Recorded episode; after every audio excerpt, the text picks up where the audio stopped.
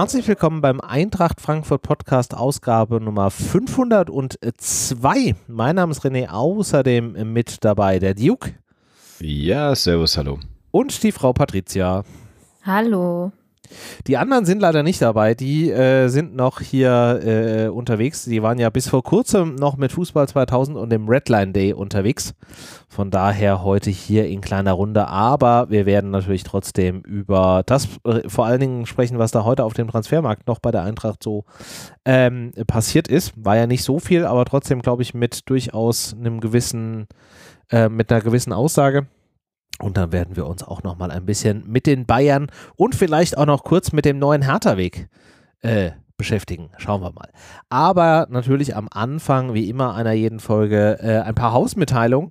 Ähm, diese Woche habe ich ja keine Namen rausgesucht, sondern möchte mich einfach nochmal allgemein äh, stellvertretend ähm, bei allen bedanken, die uns hier regelmäßig unterstützen, die damit beitragen, dass dieses Projekt hier seit äh, fast 13 Jahren Woche für Woche ähm, ja stattfinden kann. Und äh, vielen Dank dafür. Und wenn ihr uns noch nicht unterstützt, und da können auch schon kleine Beträge, 1, 2 Euro im Monat, einfach wenn das kommt, äh, helfen, die doch auch leicht gestiegenen Kostenstrukturen hier abzudecken. Von daher äh, vielen Dank, wenn ihr darüber nachdenkt. Alle Infos, wie ihr das tun könnt, findet ihr auf eintracht-podcast.de und da findet ihr auch Links zu unseren Sendungen und natürlich auch alle Sendungen, die wir bisher so aufgenommen haben. Auch ganz alte Schinken, falls da nochmal jemand reinhören will, wie das so transfertechnisch vielleicht vor noch ein paar Jahren war, zum Beispiel. So, und jetzt lass uns mal reden über äh, das, was ja heute passiert ist. Seit 18 Uhr ist das Transferfenster in der Bundesliga rum. Das heißt, es können keine Spieler mehr geholt werden, weder per Laie noch per äh, Kauf. Das Einzige, was jetzt noch möglich wäre, wären quasi vertragslose Spieler. Ähm, abgegeben werden kann äh, noch äh, durchaus in ein paar andere Ligen, weil da ja die, der ähm, Transferschluss der jeweilig aufnehmenden Liga ähm, zählt. Da können wir gleich nochmal drüber sprechen. Und die Eintracht hat tatsächlich ja noch eine Verpflichtung getan und zwar kommt Philipp Max auf Leihbasis von PSW, dem Verein, wo vorher auch schon äh, Mario Götze war. Äh, ist eine Leihe mit Kaufoptionen. Sehr wahrscheinlich äh, linker Schienenspieler wohl, kann zwar wohl auch rechts spielen, aber ich denke mal primär halt eher auf der linken Seite und ist damit vielleicht der bessere Kostic-Ersatz, oder wie siehst du das, Patricia? Ja, also ich finde erstens den Deal ziemlich gut. Also wirklich falsch machen kannst du damit ja gar nichts. Ähm, ist ja erstmal eine Laie und ähm, ich weiß gar nicht, Kaufoption liegt, glaube ich, bei zwei Millionen also Euro relativ oder so. kleiner Betrag. Äh, ja. ja, das ist relativ niedrig. Von daher, da kannst du selbst, wenn der jetzt irgendwie nicht komplett einschlägt, dann ist es eine Laie und dann musst du ihn gar nicht kaufen. Aber selbst wenn zwei Millionen ist auch in Ordnung.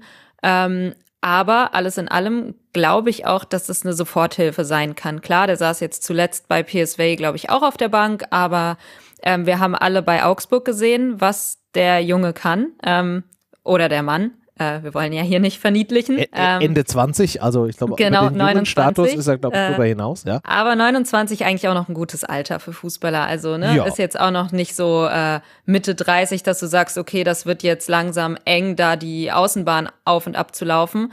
Ähm, eigentlich noch voll in, im, im Saft und äh, deswegen freue ich mich und äh, bin gespannt, weil es halt auch eine ist, glaube ich, wenn du so einen Wintertransfer machst, ziemlich wichtig, dass es dann auch eine ähm, direkte Verstärkung sein kann. Vor allem jetzt mit dem Leihende von Luca Pellegrini, der ist ja auch gegangen. Und ähm, von daher ist ja auch eine, ja, auf der linken Außenbahn nochmal eine, ein Platz, Plätzchen frei geworden.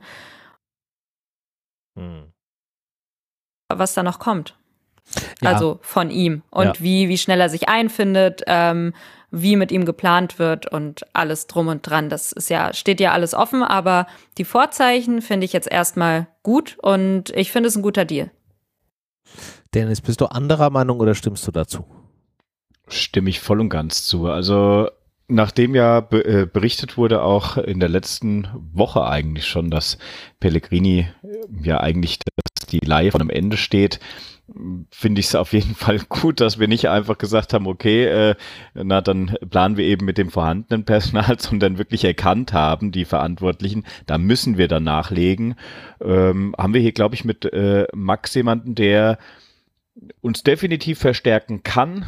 Patrizia hat zwei wichtige Punkte angesprochen, ob sofort er greifen kann, ob er eher perspektivisch oder wie das auch immer abläuft. Es wäre schön, wenn er sofort sich zurechtfindet, aber ja, es ist äh, ja auch schon mal noch mal ein Sprung und eine Situation, eine große Last auf der Seite auch, um eben äh, das Gleichgewicht äh, links und rechts zu geben und äh, zu erfüllen, ist bestimmt nicht einfach. Aber er hat jetzt beste, beste Möglichkeiten, das in der Leitzeit zu zeigen. Ich habe auch gelesen, äh, es ist tatsächlich keine Kaufoption, sondern wohl eine Kaufpflicht mit ja, Bedingungen, was auch immer das heißen soll. Ja. Ähm, also, der, aber zwei Millionen, ihr habt schon gesagt, das ist äh, äh, Marktwert laut Transfermarkt, glaube ich, um die sechs, äh, ne, wenn ich es richtig verstanden hatte vorhin. Und äh, ja. ja. also da bist du, ja. bist du definitiv auf einer guten Seite.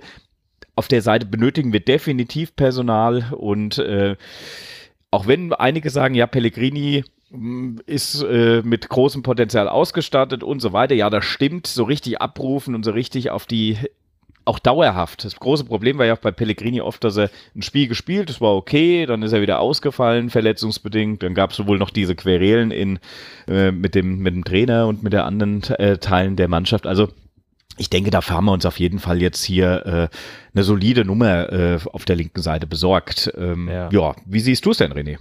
also, ähm, ich fand das prinzipiell erstmal, oder ich finde es nach wie vor eine sehr gute Verpflichtung, als ein Spieler ist, der die Bundesliga ähm, kennt. Er hat es ja gerade eben schon angesprochen von der, von der Augsburger Zeit. Also er kennt auf jeden Fall äh, die Bundesliga. Ähm, ich glaube auch, dass ihm der Auslandsaufenthalt bei PSW auch nochmal durchaus äh, geholfen hat. Ich meine, Götze ist ja auch dahin gegangen. Man hat ja jetzt auch gesehen, dass Götze in der Zeit nochmal gereift ist. Ich würde jetzt mal behaupten, Schrägstrich hoffen, dass das bei Max an der Stelle ähnlich ist. Er hat natürlich den Vorteil mit Götze, äh, dass die zwei sich zumindest schon mal kennen. Das heißt, er hat auch direkt schon mal irgendwie einen Anknüpfungspunkt im Kader. Ähm, ich verspreche mir auch, dass die Standards dadurch auch deutlich besser werden. Das war ja auch gerade gegen die Bayern, da werden wir gleich auch nochmal drüber sprechen. Ecken waren halt eher so auf dem unteren Niveau. Ähm, also auch da habe ich ein bisschen Hoffnung und ich würde auch mal davon ausgehen, dass er uns durchaus auch direkt irgendwie helfen kann. Ich glaube, sonst hätte man auch mit dieser Laie von Pellegrini nochmal irgendwie im Moment drüber nachgedacht. Und spätestens mit der, mit der Thematik, dass ja ein Ebimbe jetzt einfach auch für längere Zeit ausfällt und damit natürlich die offensichtliche Lösung für diese rechte Offensivseite ähm, dann tendenziell erste Wahl in Knauf ist und ein Buter als, als Backup, weil der ja auch noch erst wieder so ein bisschen in den Rhythmus reinkommen muss, war das eigentlich logisch, dass du auf der linken Seite was tun musst. Und ich glaube, im Rahmen der, der Möglichkeiten und gerade Linksverteidiger, wir hatten es ja in einer der letzten Sendungen schon gesagt, Linksverteidiger ist immer so die Position, wo es am schwierigsten ist, irgendwie adäquates Personal zu bekommen, war das echt ein ganz guter Move, ähm, da was an der Stelle äh, zu machen. Ja. Da wurde auch nicht viel anderes heiß gerüchtet, oder? Habe ich da, habe ich was nicht mitbekommen? Also das jetzt. Für die linke Seite, nee. Ja. Ne? Nee, das also, war tatsächlich der andere. Alle anderen Gerüchte oder was da an, an Themen noch im Raum stand, waren ja Innenverteidiger. Alle, alle anderen Positionen richtig. Genau, also für die, für die Linksverteidigerposition war da sonst tatsächlich nichts an, an Gerüchten irgendwie unterwegs. Und jetzt immer nur drauf zu setzen, dass Lenz da spielt, ähm, Jetzt nicht, weil ich jetzt irgendwie gegen Lenz irgendwie schießen will, aber einfach mal auch guckend, wir haben jetzt einfach auch noch durch die drei Wettbewerbe, nehmen wir dringend sind, eine Menge Spiele, die jetzt auch stattfinden. Da jetzt dann auch ohne einen zweiten Linksverteidiger oder einen zweiten Linksverteidiger, den du einsetzen willst, irgendwie zu agieren. Und ja, du hättest vielleicht noch einen Smolcic, der auch noch auf Linksverteidiger spielen kann, aber den brauchst du ja im Zweifelsfall auch irgendwie für die Innenverteidigung. Also es war schon sehr offensichtlich eigentlich, dass man an dieser Stelle noch was tun musste. Ähm, und ich bin, bin froh, dass man das getan hat. Und wie gesagt, ich glaube schon, dass er uns auch da direkt helfen kann. Ähm, er hat ja auch heute schon am Training soweit teilgenommen. Also ich glaube schon, dass das, dass man da eine ganz gute Einschätzung einfach von dem Spieler auch schon hat. Und ich bin da ganz froh drüber. Ja, Pellegrini, Patricia hat es schon gesagt, äh, Laie wurde dann jetzt auch ähm, vorzeitig beendet. Das war ja auch schon so ein bisschen was zwischen den Zeilen stand. Ich finde es auf der einen Seite ein bisschen, ein bisschen schade, ähm, weil ich schon glaube, dass er da noch Möglichkeiten gehabt hätte, aber ich glaube, er ist auch damals unter anderen Vorzeichen gekommen, auch vielleicht mit dem, mit dem festen Glauben oder dem festen Gedanken daran, in der Viererkette als Linksverteidiger zu spielen, was ihm vielleicht dann auch eher gelegen hätte. Ähm, und ja, ich glaube, das war dann jetzt auch die logische Konsequenz, das Thema dann jetzt auch vorzeitig zu beenden, weil das jetzt irgendwie mitzuschleifen, wohl wissend, dass da alle irgendwie nicht mehr glücklich sind und dann vielleicht auch noch irgendwie so ein bisschen die Stimmung am Ende des Tages da zu riskieren, wäre wahrscheinlich auch sehr unklug gewesen. Oder Dennis? Ja, definitiv. Das Problem ist ja eigentlich auf der Seite auch, selbst wenn Pellegrini mal an sein Leistungsniveau, an sein hohes Leistungsniveau rangekommen ist. Das heißt, wir haben ja in der letzten oder vorletzten Woche haben wir auch schon drüber gesprochen, äh, die äh, hervorragenden Grätschen, gutes Stellungsspiel und so weiter und so fort, war es doch oft ein Problem und das bringt so viel Unruhe in diese Abwehr rein, dass er oft dann nicht zur Verfügung stand im nächsten Spiel. Dann musstest du doch wieder wechseln, dann musst du doch wieder in Lenz reinrutschen. Lenz auch ein typischer Kandidat für mich, auch zu oft verletzt einfach. Auch wenn es ein guter äh, Backup ist, das ist auch einer, mit dem kannst du keine Runde planen. Ähm, und dann hast du im Endeffekt dann noch die Situation, dann fallen Lenz und Pellegrini aus, dann äh, wirst du wieder von äh, Knauf auf diese Seite. Knauf brauchst du jetzt, weil ihr Bimbe ausfällt auf der rechten Seite. Also ist eigentlich fürchterlich. Dementsprechend bin ich froh um jeden Spieler, den wir da bekommen, denn du hast einfach noch unglaublich viele Spiele und eigentlich wäre es mir doch am liebsten, ich glaube, da, da, spreche ich hoffentlich für uns alle, äh,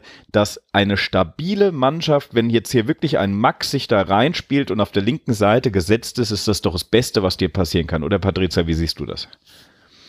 Ja, auf jeden Fall. Also vor allem passt das vielleicht letztendlich auch besser und ähm, ja, ich finde es wie gesagt, ich glaube, wir wissen es langsam. Ich glaube immer noch, dass Pellegrini ein guter Kicker ist, aber es hat einfach mit der Eintracht nicht gepasst. Dann ist das manchmal so und ich finde es schade, aber wahrscheinlich ist es, wie ihr auch schon gesagt habt, für beide Seiten das Beste, bevor es da irgendwelche schlechte Stimmung gibt. Beide sind unzufrieden, für beide passt es auch nicht. Er spielt auf einer Position, auf der er nicht sein Leistungsmaximum abrufen kann. Der Trainer ist irgendwie nicht happy, weil der Spieler nicht happy ist und das ist halt alles irgendwie nichts. Von daher ähm, wünsche ich ihm alles Gute. Ich hoffe, in Italien klappt es besser, auch wenn Lazio nicht der Verein ist, dem ich irgendwie was äh, besonders Gutes wünschen würde, aber das mal so nebenbei.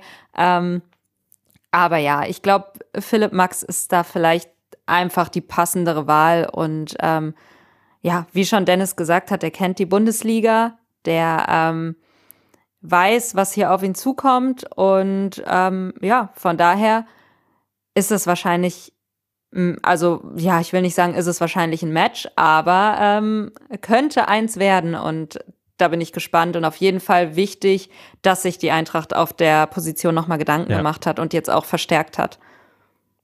Also ich glaube, damit haben wir eine ganz große Baustelle, die sich da äh, aufgetan hatte im Laufe der Zeit, jetzt zum richtigen Zeitpunkt geschlossen. Man hat da jetzt Ruhe reingebracht und kann jetzt auch auf der Position mit einer guten ersten Wahl und einem soliden, soliden Backup ähm, dann jetzt auch in die kommenden Wochen gehen. Ich meine, jetzt steht äh, in der nächsten Woche der DFB-Pokal an, dann ist in das muss ich kurz rechnen, drei Wochen? Ja, 21. glaube ich, ne? 21. Ja, ist der Dienstag. Ähm, spielt das, steht das Hinspiel in der, in der Champions League an. Also da kommen jetzt auch Wochen, ja. wo man durchaus auch ein bisschen rotieren muss und da ist es einfach auch wichtig, dass wir diese Lücke geschlossen haben. Da bin ich ganz froh drum. Eine andere Lücke, die man noch äh, versucht hat äh, zu schließen, war ja auch die Frage nach dem äh, Thema Innenverteidiger. Dennis hatte es gerade eben schon angesprochen. Ich glaube, da war man jetzt auch durch den Ausfall von Tuta nochmal so ein bisschen wachgerüttelt und dadurch, dass man ja Ongone dann jetzt auch ähm, per Laie abgegeben hat, sind wir da jetzt auch ein bisschen dünn äh, besetzt.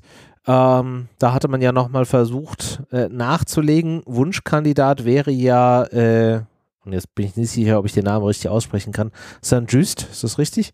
Ähm, von Sporting auf dem Zettel gewesen, der ja auch die Bundesliga schon kennt, war ja früher bei Mainz. Mainz. Zeiten, ne? Hm. Genau, aber da hatte ja äh, Sporting dann jetzt einen Riegel vorgeschoben, äh, vorgeschoben, obwohl der Spieler, so hatte ich das verstanden, ja gar nicht uninteressiert an einem Wechsel gewesen wäre. Oder habe ich das falsch verstanden, Patricia? Ja, da kannst du nichts machen, wenn der Verein nicht abgibt, dann ne, gibt er halt nicht ab. Hm. Ähm, Wäre vielleicht ein, ein, Weg gewesen für die Eintracht, da schon im Winter jetzt jemanden zu haben. Ähm, aber ich glaube tatsächlich auch, dass es reichen könnte mit der, mit der, ja, Auswahl, die die Eintracht jetzt an Innenverteidigern hat. Es ist klar, so ein bisschen auf Messers Schneide. Ja. Aber ähm, Tuta ist ja jetzt doch nicht so schwer verletzt, beziehungsweise war jetzt doch nicht so lange weg, wie es vielleicht ähm, ja gedacht war. Von daher, da Touré hat man noch, Anguene ist gegangen, klar. Aber Hasebe hat man gesehen, kann man immer mal reinwerfen für einzelne Spiele. Ich glaube nicht, dass er ähm, jetzt regelmäßig spielen kann und wird, aber ist auch immer eine Option für, wenn es mal wieder brenzlig wird. Und ähm, ja, Indika bleibt ja jetzt hoffentlich auch noch bis zum Sommer, wenn jetzt nichts ganz Wildes bis 23.59 Uhr passiert. Mhm. Äh, von daher glaube ich, kann man so auch noch die Saison zu Ende spielen. Natürlich wäre es entspannter gewesen, hättest du da jetzt noch einen Saint-Just geholt, der auch, wie ihr gesagt habt, die Bundesliga kennt, Tempo mitbringt. Ähm, wäre wahrscheinlich sogar der Idealfall gewesen, aber ja, was, was willst du machen, wenn der Verein Nein sagt? Äh, man kann es ja auch irgendwie verstehen, im Winter ja. einen Spieler zu verlieren, ist immer ätzend. Die Eintracht hat ja auch gesagt, sie gibt vor allen Dingen keine Leistungsträger ab und wahrscheinlich genau. sowieso eher niemanden mehr, aber auf gar keinen Fall Leistungsträger. Und ich glaube, das ist nachvollziehbar aus Sicht der Vereine dann auch.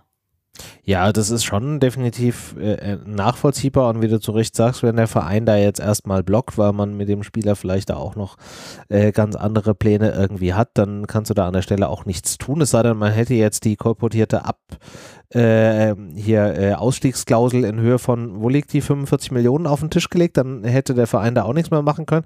Das ist aber, glaube ich, auch fernab äh, jeglicher äh, Möglichkeiten, die die Eintracht da irgendwie hat und auch äh, tun das sollte. vielleicht so ein bisschen überreagiert gewesen. Das, das wäre tatsächlich ein bisschen arg überreagiert gewesen. Das wäre eher so ein, so ein, so ein FC Bayern-Move, aber ähm, ja.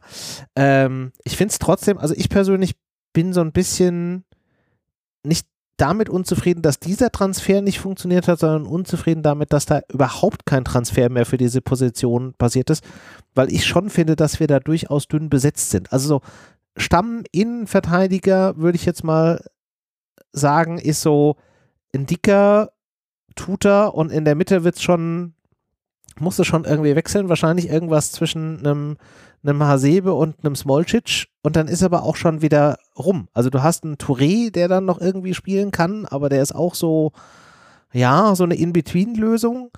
Dann hast du einen Jakic, den du da auch immer mal einsetzen kannst, aber du hast halt keine zweite Reihe an Innenverteidigern, wo du jetzt auch gerade auch wirklich mal irgendwie wechseln kannst. Und wenn dann einer mal irgendwie wirklich gesperrt ist oder verletzt, dann wird es halt schon wieder Flicklösung. Und da muss ich sagen, gerade nachdem man jetzt Ungune abgegeben hat, hätte ich erwartet, dass man da noch irgendwie eine Lösung zieht. Man vielleicht kommt noch irgendwas und man hat es jetzt nur irgendwie noch nicht verkündet. Who knows? Ähm, aber ich bin da so ein bisschen unhappy mit. Dennis, kannst du mich vom Gegenteil überzeugen? ja, also wie du weißt, bin ich ein großer Freund eine, äh, eines breiten, gut aufgestellten Kaders, äh, der dann auch in die, in die Breite wirklich äh, Qualität hat. Dementsprechend ja. hätte ich mir natürlich auch gewünscht. Jetzt musst du aber, jetzt bin ich, wie ich dich vom Gegenteil überzeugen kann, weiß ich nicht. Und ich denke auch nicht, weil ich kann mich da selbst nicht überzeugen. Das Einzige, was mich ein bisschen beruhigt, ist das, was du auch schon angesprochen hast gerade. Wir haben gerade im letzten Spiel, wir kommen ja gleich noch aufs Bayern-Spiel zu sprechen, gesehen, dass Hasebe auch mit seinem hohen Alter noch ein richtig hohes Niveau spielt. Ne? Das heißt, das ist schon mal ein Spieler, äh, der ist auf jeden Fall für das ein oder andere Spiel jetzt gut und auch noch gut einzusetzen. Jetzt hast du einen Smolcic, auch wenn alle auf ihn schimpfen und sagen, Mensch, was ein, äh, der, der ist noch nicht geeignet dafür. Leute, stopp, das ist wirklich ein guter Innenverteidiger, der einfach auch ja, vielleicht hat er jetzt mal die Pause gebraucht, der kommt das nächste Mal wieder und wird stärker denn je. Dann hast du im Endeffekt einen, du hast richtig gesagt, aus dem äh, defensiven Mittelfeld einen Jakic, der da hinten nochmal aushelfen kann, wenn wirklich alles schief geht. Äh, und ja, so denke ich schon, dass du ein bisschen spielen kannst. Dann hast du noch die Möglichkeit, auf Viererkette umzustellen, wo du ja jetzt wirklich auch mit einem mhm. äh, Max nochmal äh, einen Linksverteidiger hättest. Äh, hast auf der rechten Seite äh, mit, äh, mit den verschiedenen Optionen gut Chandler äh, mal, äh, äh, ja, ob wir, ob wir den jetzt häufig noch sehen werden, weiß ich nicht. Äh, Buta Touré hast du auch schon angesprochen. Also du hast hier wirklich einiges an Personal. Und da sind wir jetzt eigentlich in der Zwickmühle, weil du sagen musst, du kannst hier mit relativ vielen, wenn es auch teilweise Flick und Not- und Aushilfslösungen sind, eine Saison wohl fertig spielen. Jetzt sind wir wieder bei dem Punkt, was willst ja, du kommt, erreichen? Kommt Wie halt weit auch, kannst du es machen? Kommt halt auch immer drauf an. Also ich meine, ja, du kannst damit zu einem gewissen Maße so eine Saison halt eben zu Ende bringen. Es darf halt nicht tief in die Grütze reingehen. Ja, also wenn da halt irgendwie einer, einer verletzt, einer gesperrt und einer irgendwie schon äh, zwei englische oder drei englische Wochen auf den Rippen hat am, am Ende der Saison, dann wird es da halt schon irgendwie dünn. Dann hast du da halt keine großen äh, es darf halt nicht zum falschen Zeitpunkt passieren, dass genau. du im Endeffekt auch so, in der K.O.-Runde irgendwo hast, klar, logisch. So, und wenn so. natürlich äh, das dann in Kombination mit den, den ja nochmal, und das hatten wir letzte Woche oder vorletzte Woche, ich weiß es schon gar nicht mehr, ja auch besprochen, jetzt auch nochmal bestätigten Saisonzielen. Ja? Man will im, im, im DFB-Pokal weiter mit dabei sein, man möchte irgendwie möglichst gegen Neapel sich gut verkaufen, äh, man will auf jeden Fall die internationalen Plätze irgendwie halten, vielleicht sogar unter den ersten vier. Ähm, wenn du diesen Anspruch halt jetzt auch nochmal bestätigst und dann aber gerade an so einer wichtigen Position wie der Innenverteidigung, wo du halt auch nicht beliebig viele Varianten irgendwie hast. In meinem Mittelfeld kannst du noch sagen, so, okay, einer von den Offensiven funktioniert nicht, dann gehen wir irgendwie mehr auf die Außen, bringen einen zweiten Stürmer rein, äh, gehen eher auf ein defensiveres Mittelfeld, aber in der Innenverteidigung ah, ist halt schon kritisch. Und das ja, passt halt. halt man hat bestimmt, ja. man wird es versucht haben. Also ich glaube schon, dass die Eintracht weiß, Anguene wurde abgegeben wieder ähm, erstmal und ähm, in Hasebe ist keine Stammkraft mehr. Ähm, das wird der Eintracht ja bewusst sein. Und deswegen gab es ja wahrscheinlich auch die Anfrage für Saint-Just. Ähm, da wird ja auch auf den Sommer hinaus jetzt, äh, im Sommer kommt ja noch ein Innenverteidiger, da kommen wir ja gleich noch dazu. Aber ähm, ich denke schon, dass die Eintracht sich da einen Innenverteidiger auch gewünscht hätte und äh, alles Mögliche getan hat, um einen zu holen. Aber wenn sich das nicht ergeben hat, dann haben sie sich wahrscheinlich auch dafür entschieden, keine dummen, unüberlegten Dinge zu tun, ähm, die dann vielleicht mehr, weiß nicht, entweder finanziell mehr schaden oder irgendwie ein größeres Risiko sind. Und ähm, ja, ich glaube, das, das, ja auch das jemand sein, der ich dann auch auf der ne? Seite wieder. Richtig, ja, richtig. genau. Es müsste also, auch jemand sein, der sofort halt weiterhilft. Die kosten ja richtig Geld. Ne? Also mhm. Sind wir uns auch einig. Das ist das Problem, vor allem im Winter, ne? Richtig. Also, ja.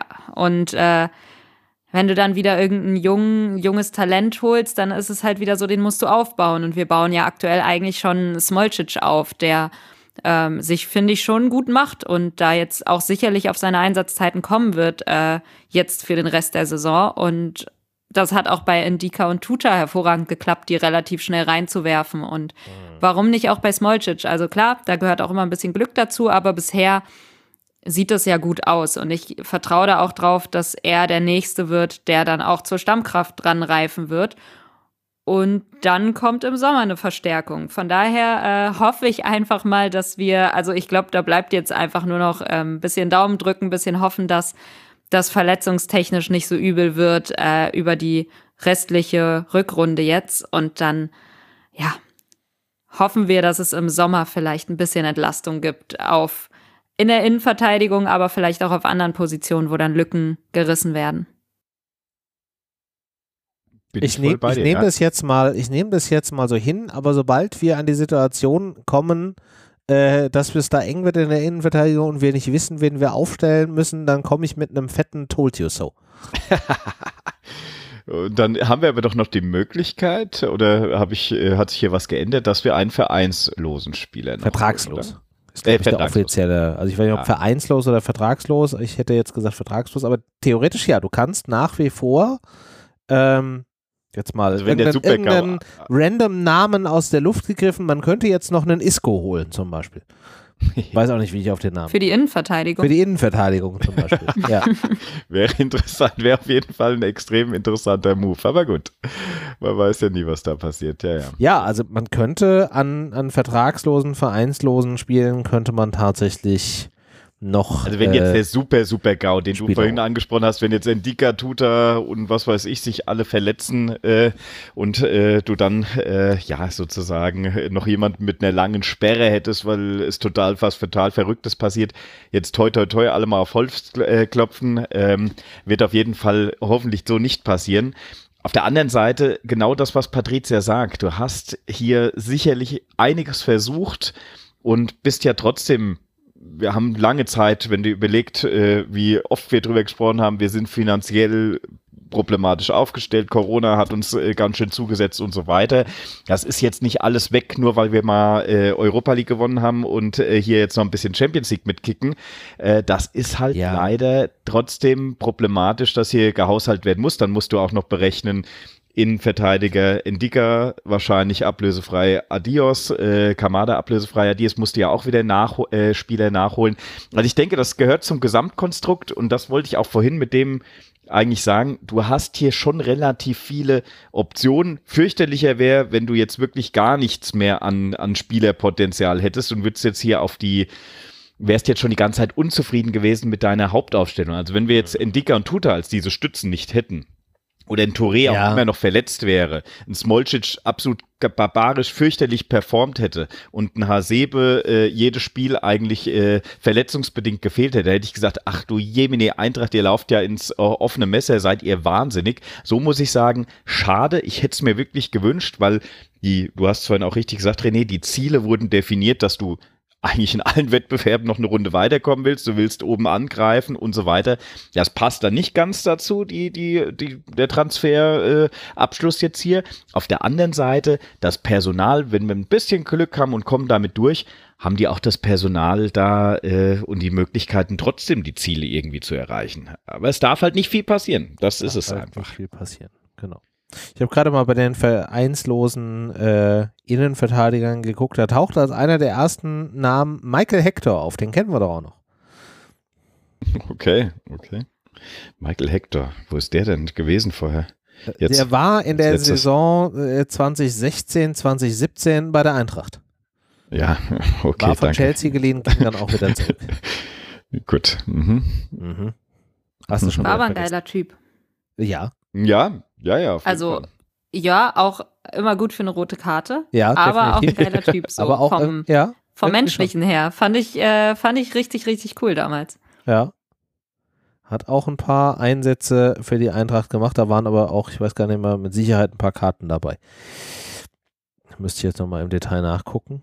Es sei denn, Patricia weiß das auswendig, wie viele, ja. wie viele genau, rote Karten er bekommen hat. Hm, war nur eine in 22 Bundesligaspielen, aber immerhin auch vier gelbe. Was jetzt eigentlich für einen Innenverteidiger, vier gelbe Karten, eine rote Karte in 22 Einsätzen. Also gibt es mit Sicherheit welche, die da mehr auf dem Zettel haben. Ja. Aber ja, ja, das stimmt. Ja, also gibt es bestimmt ein paar Talente, die da, glaube ich, ganz gut unterwegs sind. Also gar nicht so verkehrt.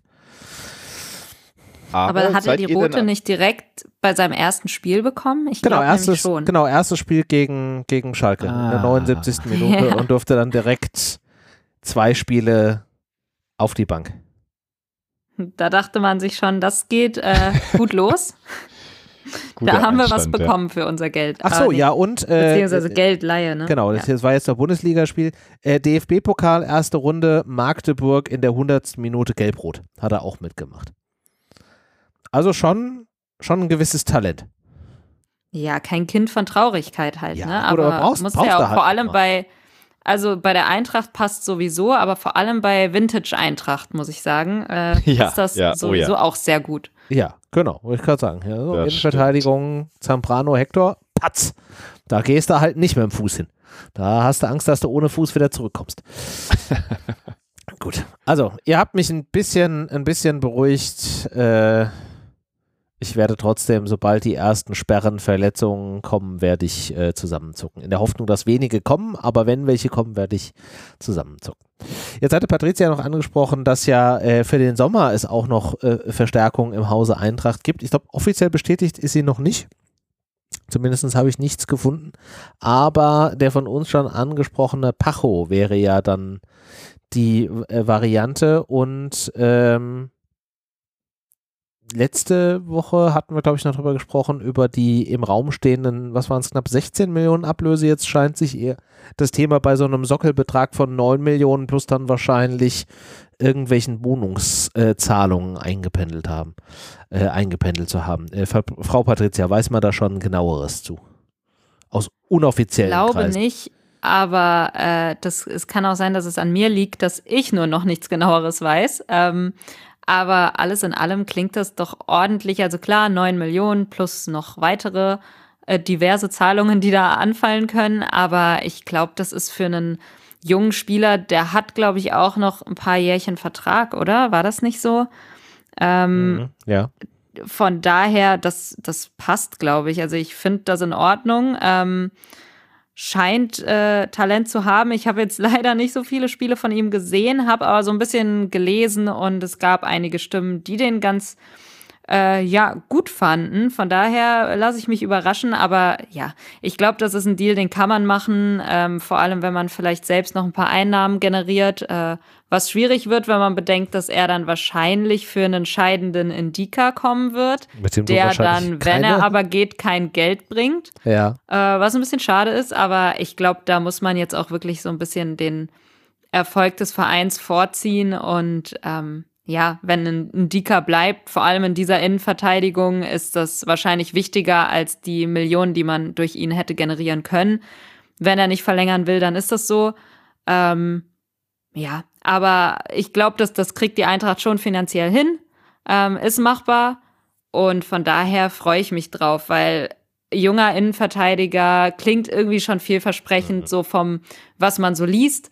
Ähm, klar, so richtig seriös einschätzen werden wir ihn jetzt, glaube ich, nicht können. Das muss man dann sehen, aber äh, ich glaube, das ist auf jeden Fall der richtige Weg, weil die Innenverteidigung hatten wir ja eben schon angesprochen und es wird nicht besser, wenn man drüber nachdenkt, dass Indika ja vermutlich gehen wird im Sommer. Ja. Und das dann halt, wie du schon so richtig gesagt hast, einfach auch ohne, dass der Verein außerdem dann hoffentlich äh, feststehenden, oder was heißt hoffentlich, zu dem Zeitpunkt dann feststehenden Absteigen in der Liga und den Pokalen, man, das muss man natürlich auch bedenken, dass äh, wenn der Spieler jetzt einfach noch bis zum Ende der Saison bleibt, man hoffentlich einen sportlichen Erfolg hat, den man ja dann auch wiederum in Geld bemessen kann. Das ist natürlich dann halt eher so ein, so ein Wagnis, weil du am Ende nicht weißt, wie es ausgeht, wenn du jetzt einfach nochmal Ablöse bekommen hättest oder äh, einen Vertrag hättest, der einfach noch läuft, dann hättest du was auf dem Tisch liegen. Das hast du halt so nicht. Das ist dann halt schade, aber ich glaube, das ist halt einfach der, der Weg, wie das heute in vielen Fällen läuft und dann können wir es jetzt auch nicht erzwingen, weil die Alternative wäre jetzt an der Stelle auch nur gewesen, ihn halt wirklich aktiv im Sommer oder jetzt im Winter nochmal irgendwo anzubieten, äh, um da vielleicht eine reduzierte, aber immerhin noch Ablösesumme mitzunehmen. Aber das wäre dann halt einfach zu 100 Prozent zulasten des sportlichen Erfolgs gegangen. Ja, ich glaube, das wäre nicht vernünftig gewesen. Also nee. es wäre irgendwie noch schlimmer letztendlich, als wenn du ihn dann halt ja, nach Erfüllen des Vertrages ziehen lassen musst. Weil man muss auch bedenken, letztendlich, ich finde es auch immer schwierig, wenn gesagt wird, oh ja, so dankt man es jetzt der Eintracht, weil letztendlich sind das Verträge und du hast ihn halt erfüllt. Und wenn der Vertrag zu Ende ist, kannst ja. du gehen. Das ist bitter für den Verein. Und natürlich wäre es irgendwie cooler, wenn da noch eine Verlängerung drin gewesen wäre und so weiter und so fort. Aber alles in allem ist es halt ein Vertrag, der endet in diesem Jahr. Und wenn du sagst, ich möchte dann gehen, dann gehst du. Und ja. es ist eigentlich nicht verwerflich. Es ist aber halt natürlich auch aus Fans ja, aus, und Vereinssicht ärgerlich. Aus Fansicht allemal, aus Vereinssicht weiß ich noch nicht mal, ob man sich da jetzt unbedingt großartig beschweren könnte, weil, wie du schon sagst, äh, am Ende des Tages steht da halt ein ein Vertrag über x Jahre, wo drin steht, du hast als Innenverteidiger zu spielen und wir erwarten von dir folgende Leistung. Und wenn wir eins sagen können von dann Endika, dass er seinen, seinen Job als Innenverteidiger in den letzten Jahren sehr ordentlich gemacht hat. Also da gibt es auch nichts, was du dem Spieler vorwerfen kannst. Ähm, tja, Und das ist halt die Gefahr, die dann da halt einfach passieren kann, dass du keine Ablöse mit dem Spieler erzielen kannst. Das muss man Aber dann den, halt auch so ein Stück weit einpreisen, glaube ich den Zeitpunkt hast du nicht jetzt verpasst, sondern die Verlängerung hätte viel früher dann stattfinden müssen. Wenn du ja. überlegst, dass er jetzt seit fünf Jahren im Verein ist und seit fünf Jahren wahrscheinlich ja, ja. auch keine Anpassung des Vertrages äh, jetzt nochmal, äh, genau. ich weiß gar nicht, oder? Das Man hätte da, quasi vor in der Saison, in der wir die Euroleague bis zum bitteren Ende gespielt haben, da hätte man quasi diesen Vertrag verlängern müssen. Zu dem Zeitpunkt, wo du jetzt mit dem letzten Vertragsjahr in die Saison gegangen warst, war eigentlich schon abzusehen, in welche Richtung das gehen könnte. Das hätte man definitiv. Ein bisschen blöd gelaufen, müssen. aber gut, das ist dann ja. halt so. Wobei, auch da muss man sagen, da gehören halt immer zwei Seiten dazu. Wenn dann natürlich der Spieler und vielleicht auch der Berater oder beide zusammen oder nur der Berater, who knows, einfach sagen so, ja, ist halt egal, wir haben ja noch zwei Jahre Vertrag und wir wollen jetzt mal irgendwie ausloten. Zwingen kannst du den Spieler da halt auch nicht. Du hättest ihn dann da halt auch höchstens veräußern können, um dann noch die Kasse damit zu füllen. Rückwirkend muss man dann sagen, hätten wir dann die Euroleague gewonnen, weiß da halt auch nicht, ne? Ja, aber also, die, die, das Risiko liegt ja normalerweise am Anfang, wenn die Vertragslaufzeit so lang ist, eher noch beim, äh, beim Verein, eben im, im Sinne von äh, verletzt sich der Spieler jetzt, performt er auch wirklich so weiter. Ja. Ich glaube, die Eintracht hätte früher erkennen können, und das ist vielleicht das, was man ja angreifen kann, dass das ein äh, großer, äh, ja, nochmal ein Potenzial, den Sprung, den er jetzt in den letzten zwei Jahren gemacht hat, äh, hättest du das im Endeffekt vor drei Jahren schon etwas, etwas realistischer einschätzen können und äh, gesehen, dann ist es vielleicht so, dass du äh, nochmal einen Vertrag, einen Anschlussvertrag hättest machen können. Hätt, natürlich hätte da auch schon mehr Bezüge bekommen, äh, ja, das mit ist Gehaltssteigerung, ja, alles. Das ist ja dann, das auch, ja wieder, das ist ja dann auch wieder das Ding, wenn du zu dem, zu dem Spieler gehst mit irgendwie vielleicht noch äh, zwei oder sogar drei Jahren Restlaufzeit und sagst so, ey, wir würden gerne nochmal langfristig mit dir verlängern, weil wir glauben, dass du hier irgendwie, weiß nicht, also du musst ja dann irgendeine Begründung geben, warum du mit dem Spieler so Klar. frühzeitig verlängern willst. So, und wenn du dann einen guten ähm, Innen oder wenn der Innenverteidiger da halbwegs gewieft ist oder halt eben der Berater, äh, dann ist dem natürlich auch klar, dass du das jetzt nicht aus reiner Nächstenliebe machst und weil du den Spieler für total unfähig hältst. Und dann hast du halt im Zweifelsfall irgendwelche Klauseln da drin, wie weiß ich nicht, x-prozentige Gehaltssteigerung, äh, generell, dass das Grundgehalt angehoben wird, irgendwelche Ausstiegsklauseln, wenn Wunschvereine anklopfen oder hast du nicht gesehen, da musst du, glaube ich, dann auch eine Menge Zugeständnisse machen. Und dann war halt Stimmt. halt mit Sicherheit die Frage, ob man zu diesem Zeitpunkt, gerade auch weil du dich ja auch in, diesen, in dieser Corona-Zeit befunden hast, äh, wie viele Zugeständnisse man hätte machen können. Das war mit Sicherheit dann an der Stelle auch äh, eine ganz klare Abwägung des Vereins können wir uns das zu dem jetzigen Zeitpunkt leisten und wollen wir uns das leisten? Und ich vermute mal, dass aufgrund der Rand- und Rahmenbedingungen die Aussage dann an dem Stelle war, nein, wollen und können wir nicht. Das was ist wohl so, auf jeden Fall. Mit Sicherheit, also was ich nachvollziehen kann und dann ist es halt eben jetzt ähm, der Weg, den es da an, diesem, an dieser Stelle gehen wird. Ich glaube nicht, dass da jetzt nochmal in irgendeiner Art und Weise sich irgendwas ändern wird an dieser Situation.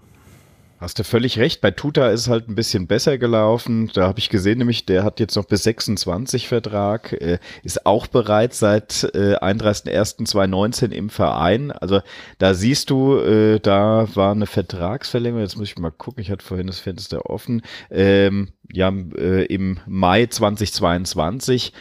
Also du siehst, es sind alles Möglichkeiten da, äh, das äh, Vertragsgefüge. Vielleicht ist das dann auch was, was den Spieler mh, oder auch die Situation, die kriegen das ja auch mit, es wird ja auch veröffentlicht, wer hat jetzt verlängert, wie ist das?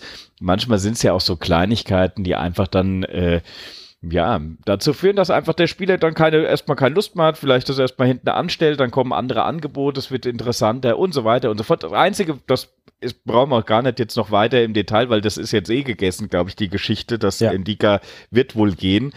Auf der anderen Seite musst du auch aufpassen, ähm, dass du natürlich das nicht zu hoch spitzt jetzt. Wenn du eine gute Alternative, jetzt kannst du damit planen, du weißt eigentlich, woran du bist, ähm, wirst wahrscheinlich das Geld eben, äh, Spieler wird dich wahrscheinlich ohne Ablöse verlassen dann musst du eben schauen, dass du es äh, einigermaßen adäquat äh, umsetzt. Und wenn Pacho da oder äh, Pacho oder wie auch immer man ihn ausspricht, äh, eine äh, zumindest perspektivische äh, Situation ist, die wir hier gut unterbringen können, ist es trotzdem wichtig zu sagen, Achtung, Achtung, wir haben hier nicht nur einen Spieler, wir brauchen, denke ich, noch einen zweiten, der uns da äh, weiterhilft. Und da bin ich mal gespannt, wer uns da noch äh, im Sommer hoffentlich dann auch direkt äh, weiterhilft, weil so richtig äh, klar und deutlich man muss mal gucken. Ich hätte mir es auch gewünscht, dass es jetzt vielleicht schon mit der Laie funktioniert, dass du jemanden findest, der dir jetzt schon hilft und dann im Sommer sozusagen zur Verfügung steht. Ist jetzt nicht der Fall. Haben sie auch noch ein bisschen Zeit im Sommer was zu machen. Oder Patricia, bist du, bist du auch relaxed jetzt erstmal? Ja, also ich gebe mir zumindest Mühe. Fürs Erste bin ich relaxed. Sehr gut. Sehr schön. Ähm, ja, und dann ist ja die Frage, tut sich noch was? Patricia hatte es ja vorhin äh, angedeutet, es gibt bestimmte Ligen, in denen liefen oder laufen die Transferfenster noch. Ich glaube, Spanien ist jetzt auch mittlerweile zu, wenn ich das richtig im Kopf habe, ging da das Transferfenster bis, 22, äh, bis 20 Uhr. Das ist mittlerweile auch rum. Was aber ja noch bis 23 Uhr 59 geht, ist äh, Frankreich, Italien und leider auch noch äh, England. Und gerade in England hat man ja gesehen, dass da der ein oder andere Verein ist, der auch äh, dezent überreagiert. Ich weiß nicht, wie viele Spieler hat Chelsea jetzt noch irgendwie äh, hin und her geschoben und äh, Leeds habe ich das auch des Öfteren gesehen und ich glaube Manchester ist da ja auch noch unterwegs und gerade Manchester waren ja heute dann nochmal die Gerüchte äh, rund um äh, Freund Kamada. Da scheint sich zwar jetzt so ein bisschen zuzuspitzen, dass das eher ein Marcel Sabitzer wird von, von den Bayern. Ähm, aber ich habe zumindest da heute Mittag nochmal äh, kurz äh, tief eingeatmet, als da die Gerüchtelage im Raum stand, dass ein Menu bereit wäre, für einen Kamada da irgendwas zwischen 15 und 17 Millionen auf den Tisch zu legen. Weil ich glaube, das ist dann auch so ein Geldbereich für einen Spieler, der jetzt noch ein halbes Jahr Vertrag hat, wo du schon sehr genau überlegen musst, ob du dieses Geld nicht dann doch irgendwie in der Kasse haben willst. Oder wie siehst du das, Dennis?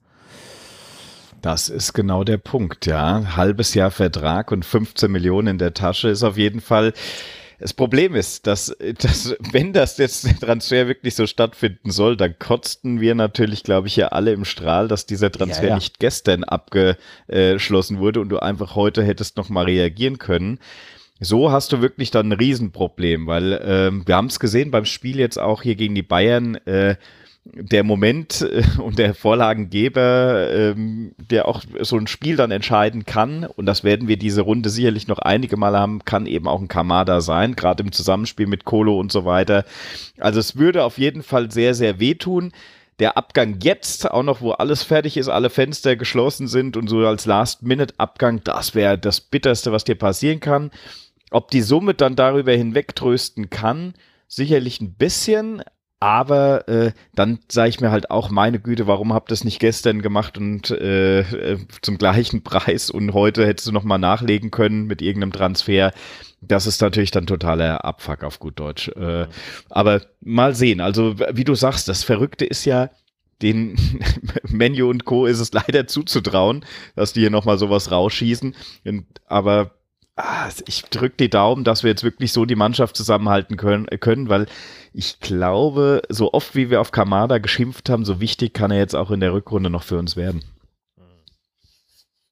Ja, also gerade auch da wieder bei dem Punkt, äh, dass man die Vereinsziele oder die, die, die Erfolgsziele bestätigt hat und ja auch Grösche gesagt hat, man möchte eigentlich da jetzt keinen wirklichen Leistungsträger mehr abgeben glaube ich nicht, dass man da jetzt unbedingt was tun wird. Aber ich meine, das Risiko besteht halt noch, dass, weiß ich nicht, irgendein irgendein absolut verrückter äh, Investor von irgendeinem Premier League Club jetzt einfach nochmal die Schatulle aufmacht und da irgendwie Betrag X auf den Tisch legt. Ähm, also es kann halt nochmal irgendwie spannend werden. Ich hoffe es nicht, aber ja, schauen wir mal.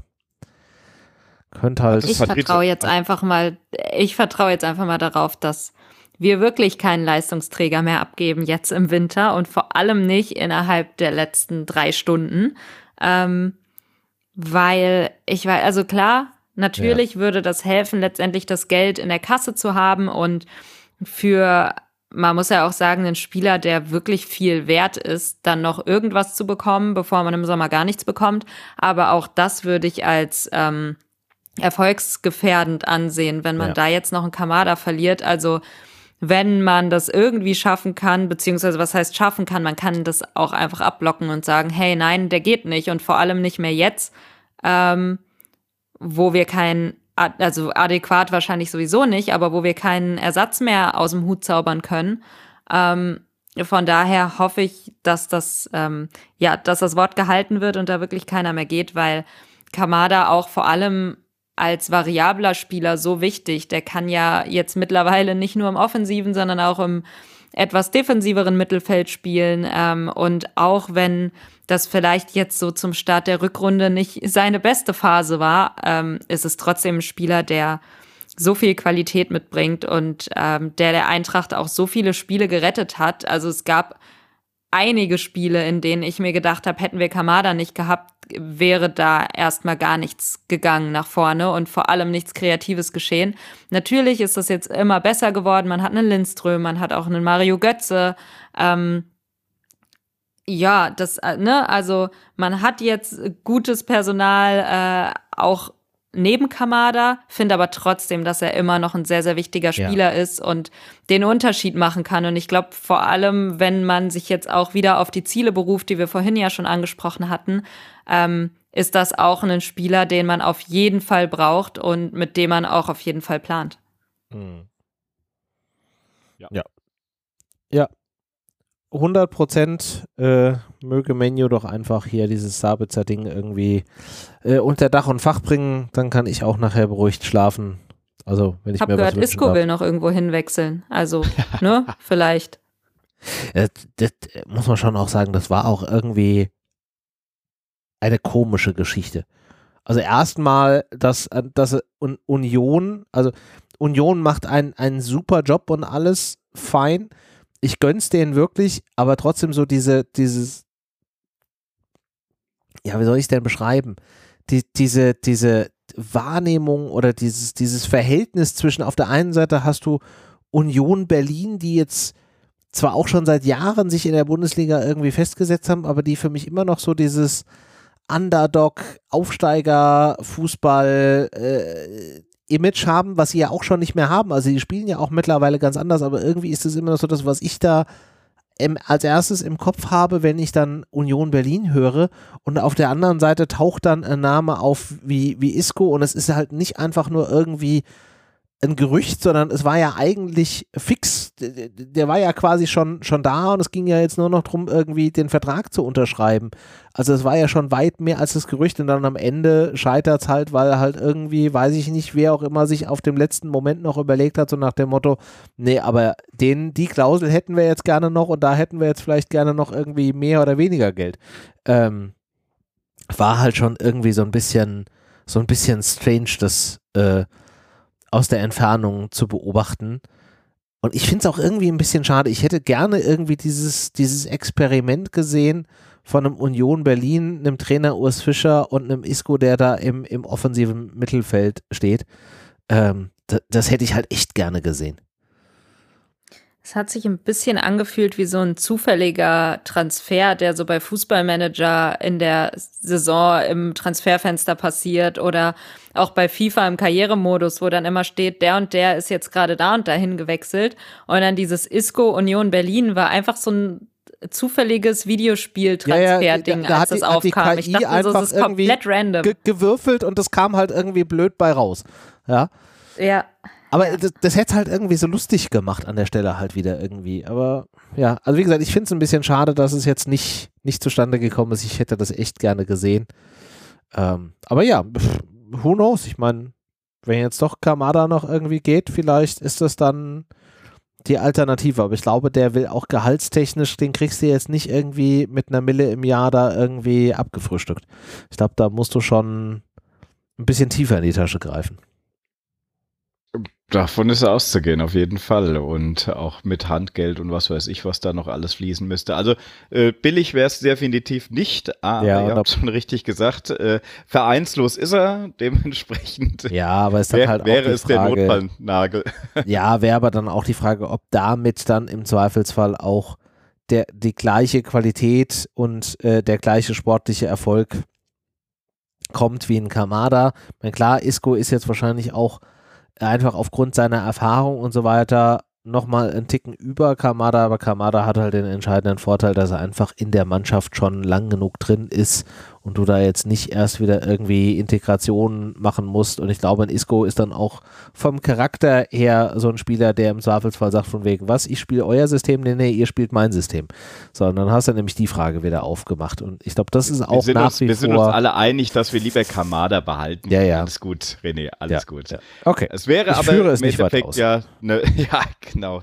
Es wäre auf jeden Fall der Notfallplan und äh, äh, ja, ich sag mal, das ist ja, das ist ja das Wichtige wenn die Eintracht es hinbekommt, und da sind wir doch, glaube ich, uns auch alle einig, die Spieler, es funktioniert wirklich, wie Grösche vorher gesagt hat, glaube ich, gestern oder vorgestern schon, Leistungsträger werden keine mehr abgegeben. Ja. Ähm, an der einen oder anderen Stelle haben wir jetzt noch äh, mit äh, Max äh, zumindest hier auch jemanden, der uns noch weiterhelfen kann, ähm, hoffentlich weiterhelfen kann. Und na, da denke ich schon, wir werden hoffentlich sehr viel Spaß wieder mit der Eintracht haben und es bisschen Glück noch dazu und du Ja. hast dir wirklich wahrscheinlich am Ende wieder eine sehr, sehr, sehr schöne, schöne Saison mit vielen Highlights. So, nehmen wir das jetzt mal. Ähm, wer am vergangenen Wochenende wahrscheinlich nicht ganz so viel Spaß mit der Eintracht hatte, war der FC Bayern. Um da mal äh, diese Möglichkeit der Überleitung zu nutzen.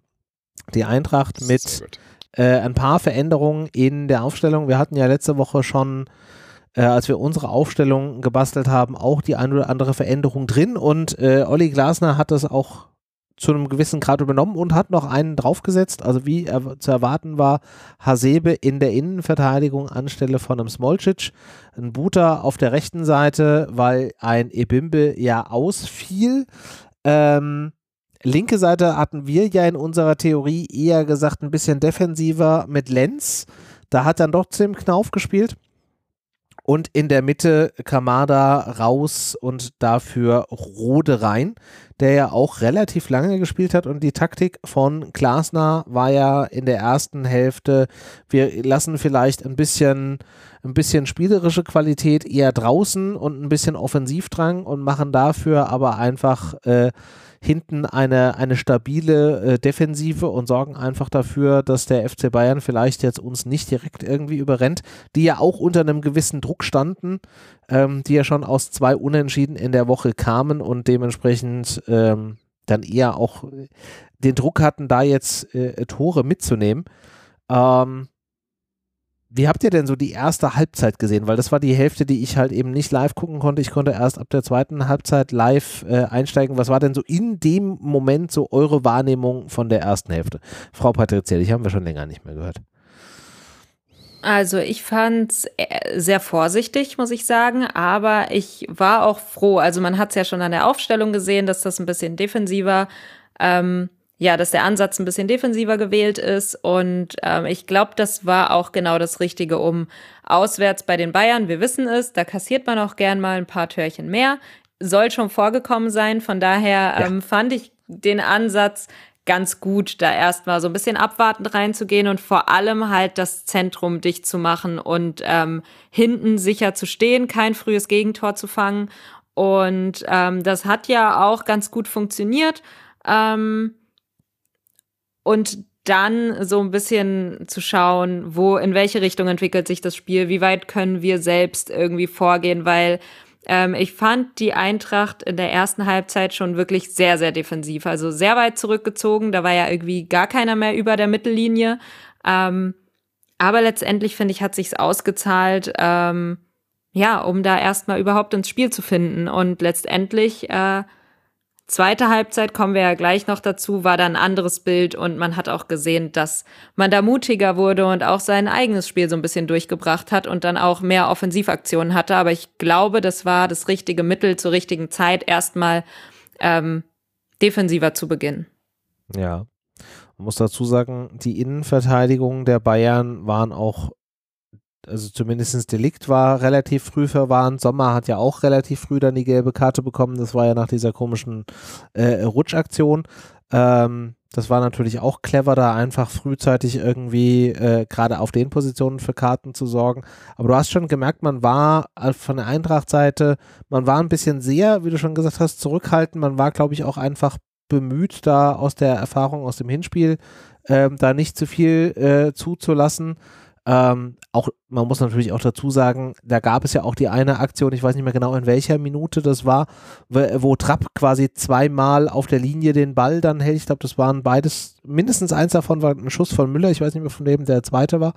Ähm, also können wir auch wieder sehr froh sein, dass wir einen Kevin Trapp im Tor hatten. Das hat uns da auch nochmal äh, ganz ordentlich geholfen und dann kannst du am Ende des Tages wahrscheinlich in München mit entnervten Bayern froh sein, wenn du nur zur Hälfte äh, ein 1 zu 0 gefangen hast.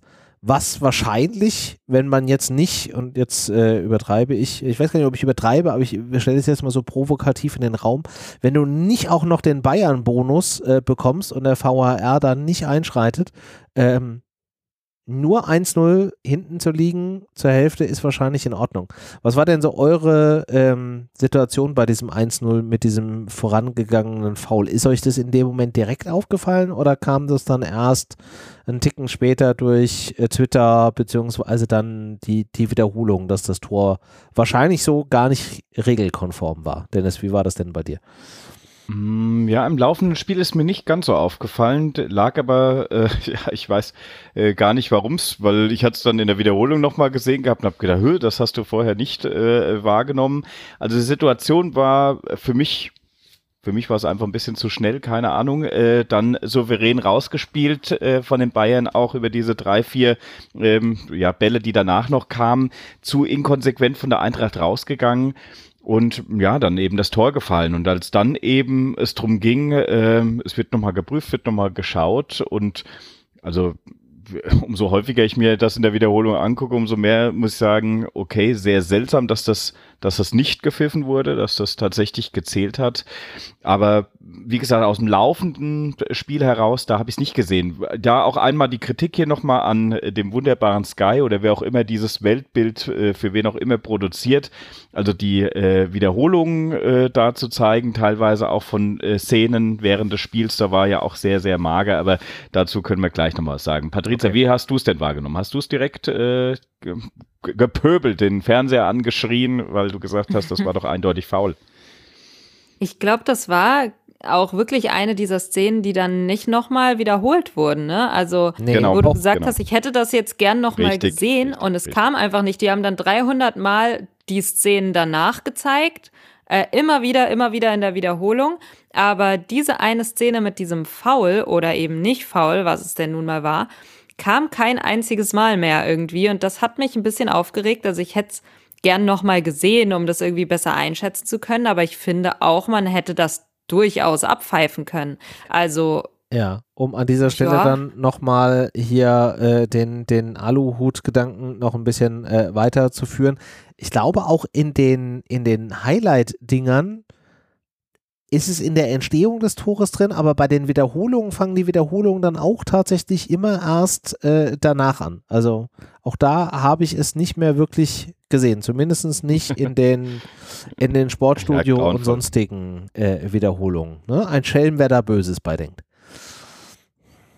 Ja, aber das, das äh, ist es halt, ne? Also, äh, wenn du es dir anschaust, es nervt schon. Es ist wieder so eine, so eine Situation, wo du einfach Gut, wenn so entschieden ist, der Schiedsrichter steht, glaube ich, direkt dahinter äh, im, Lau der Schiedsrichter, Ja, dem Schiedsrichter mache ich da an der Stelle keinen Vorwurf. Der steht da an der Stelle vielleicht auch nicht optimal.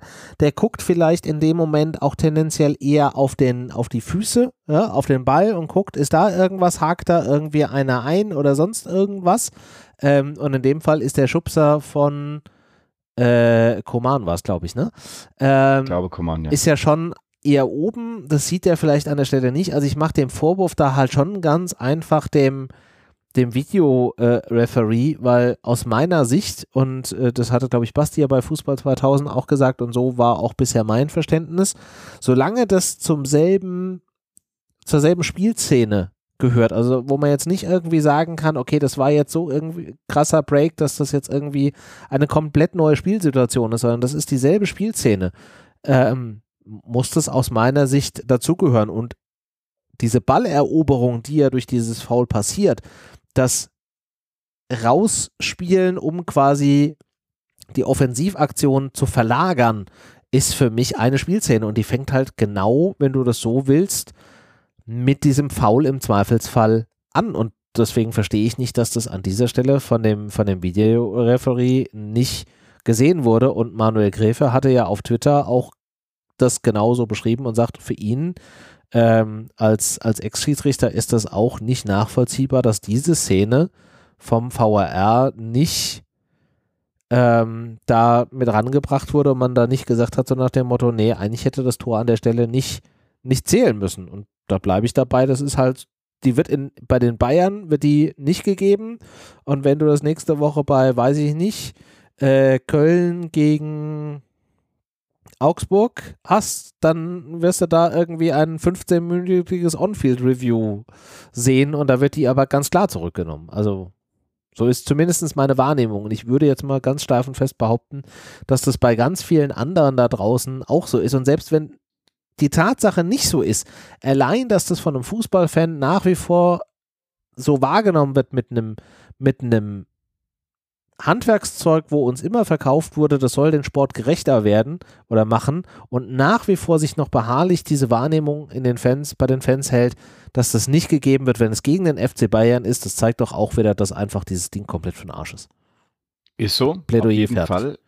Könnt, könntest natürlich hier sehr viel äh, ja, mehr Transparenz schaffen, indem du die Unterhaltung zwischen der Schiedsrichter und äh, äh VAR vielleicht auch ein bisschen ja, zur Verfügung stellen würdest, dass zumindest man äh, da auch mal weiß, über was haben die gesprochen. Vielleicht hat ja auch der VAR gesagt, äh, ja, wir haben es doch mal angeguckt, in der Entstehung äh, hast du den Rempler gesehen und wenn der Schiedsrichter sagt, ja, habe ich gesehen, brauche ich mir nicht anzugucken, ähm, dann ist es eine Tatsachenentscheidung, dann wird nichts mehr überprüft. Das wäre natürlich dann sowas, wo du einfach siehst, wie hat sich, wie ist das überhaupt entstanden? Weil alles, was wir jetzt hier mutmaßen, ähm, man natürlich fragt man sich, warum sagt da nicht der VAR, guckst dir am Rand mal an, hast du das Foul gesehen und äh, schau dir mal an, was da die Hände machen, das hat doch da nichts zu suchen. Das ist doch eine, äh, ja, in Anführungszeichen eine klare Fehlentscheidung, weil das ist ja der notwendige Tenor, damit das Tor sozusagen nicht zählen darf. Ja. Auf der anderen Seite, ohne dass wir wissen, was die sich, über was die sich da sozusagen unterhalten den lieben langen Tag, wenn sie da ihre Unterhaltung führen, ähm, ja, bleibt da viel, äh, haben sie Backrezepte oder irgendwas ausgetauscht? ja, genau. genau. Oder, äh, na, siehst du mal, äh, haben die Bayern endlich so 1-0 gemacht. Äh, hat auch lang genug gedauert, haben sie sich vielleicht drüber unterhalten. Ja, wahrscheinlich hat er, wahrscheinlich hat er gesagt, irgendwie, jetzt passt mein Wettschein, kannst du mal irgendwie auscashen oder irgendwas. ja, Spaß. Genau. Wahrscheinlich wird nicht passiert sein, aber ja. Also, Nein, aber bin ich bei dir, bin ich bei dir. Es ist natürlich blöd und äh, die Transparenz fehlt völlig. Äh, wir reden hier jede Woche und ich glaube, wenn du hier nicht nur über die Eintracht sprechen würdest, sondern generell über die Bundesliga oder auch wahrscheinlich nicht nur Bundesliga, sondern generell Fußball, dieser VAR funktioniert an vielen Stellen noch überhaupt nicht. Mhm. Und äh, die Transparenz ist nicht gegeben, da ist nachzuarbeiten. Und ähm, ja, ich denke, ein erster Schritt wäre zu verstehen, was, was, über was unterhalten sich die da eigentlich während der Entstehung von so einer Situation und Entscheidung. Und das, solange das nicht transparent offengelegt wird, ist da, glaube ich, immer viel, viel Platz für äh, ja, Gehirnschwurbeleien auf unserer Seite auch. Ne? Also machst dir ja viele Gedanken, was, was ist da los, was haben die jetzt da gesagt? Ist das wieder der typische Bayern-Bonus oder war es eine ganz eindeutige Geschichte und äh, für den Schiedsrichter war es eindeutig, dass es kein Foul ist. Und dann ist es auch nicht zurückzunehmen, dann muss man es akzeptieren. So ist es halt leider. Ja. Yes, yes. Aber die Eintracht in Hälfte 2 hat sie sich nicht davon abschrecken lassen, hat äh, eine andere ja, Philosophie auf den Platz gewählt, war viel offensiver, ist viel früher ins Pressing gegangen. Ähm, also Klasner hatte ja auch ganz klar gesagt, man wollte da einfach dann auch viel mehr Spielanteile ähm, übernehmen. Hat ja dann auch in der 60. rund um die 60. Minute gewechselt.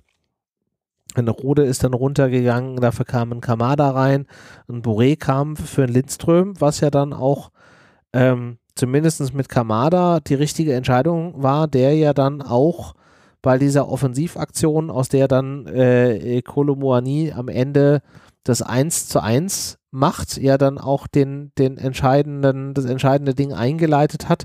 Ähm, und da muss man halt auch sagen, da war die Bayern-Verteidigung an der Stelle wahrscheinlich auch irgendwie nicht so ganz wach.